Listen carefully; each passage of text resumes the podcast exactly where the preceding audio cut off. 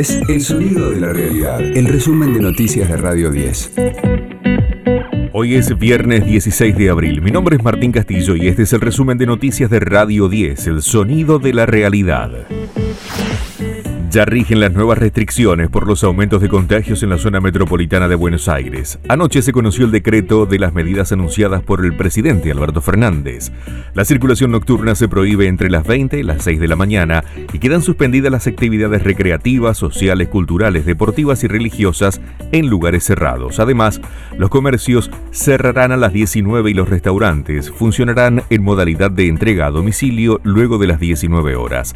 Los bares y restaurantes podrán atender a sus clientes solo en espacios habilitados al aire libre. Además, los espacios para retirar en establecimientos deberán hacerse en locales de cercanía. A todo esto, Alberto Fernández recibirá hoy a Horacio Rodríguez Larreta. El encuentro entre el presidente y el jefe de gobierno porteño será en Olivos a las 10 de la mañana y debatirán por el cierre de las clases presenciales.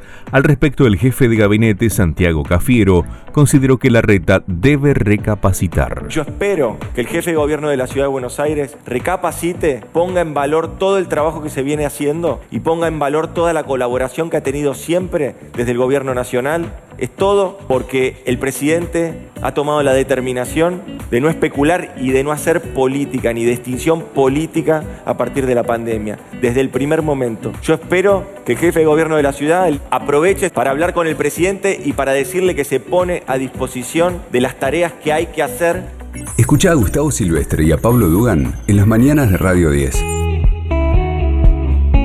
La inflación registró la suba más importante en 18 meses. En marzo fue de 4,8%, el incremento más pronunciado desde septiembre del año 2019.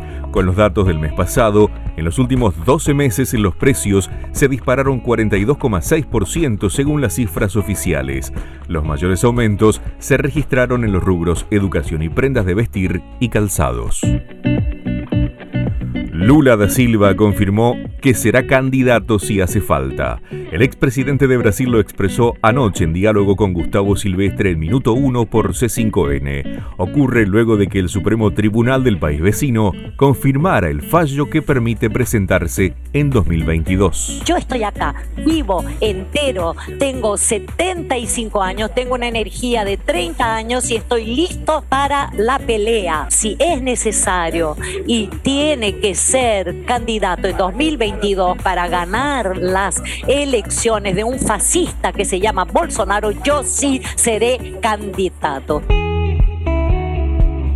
Israel se encamina hacia la normalidad. Dejará de ser obligatorio el barbijo al aire libre. El gobierno informó que a partir del domingo no exigirá su uso, en una clara señal de confianza a la avanzada campaña de vacunación y al descenso sostenido de nuevos contagios. El ministro de Salud, Julie Edelstein, anunció que se dejó pasar dos feriados nacionales para evitar masivas concentraciones de personas sin tapabocas aún en las calles. Arranca la fecha 10 de la Liga Profesional del Fútbol Argentino. Talleres de Córdoba recibirá a Unión de Santa Fe a partir de las 15 horas. Más tarde, Aldo Civi de Mar del Plata se enfrentará a Rosario Central desde las 17. Luego, Vélez y Huracán jugarán a las 19.15 y Central Córdoba y River Plate a partir de las 21.30. Recordemos que el equipo de Santiago del Estero va diezmado por varios positivos de COVID-19, entre ellos su técnico, Gustavo El Zapito Radio 10, el sonido de la realidad.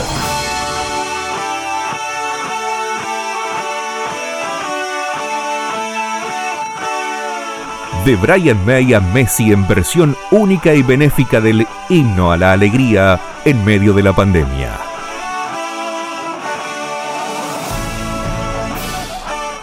Artistas y deportistas como Messi, Nadal y el Cholo Simeone se unieron para grabar al unísono un nuevo himno a la alegría como apoyo a los trabajadores del sector de la música.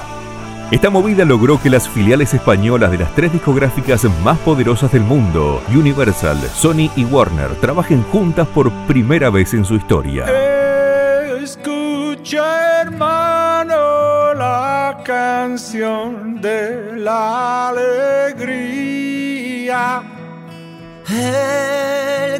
Participan Brian May, Alejandro Sanz, Juanes, Maná, Alejandro Lerner y Lali Espósito, entre varios otros.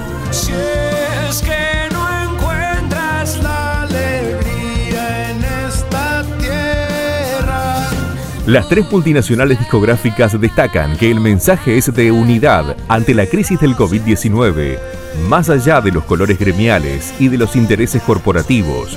Por este motivo, surge el nuevo Himno a la Alegría, ideado para recaudar fondos por la pandemia. Este fue el diario del viernes 16 de abril de Radio 10, El Sonido de la Realidad. El resumen de noticias de Radio 10. Seguimos en redes y descarga nuestra app.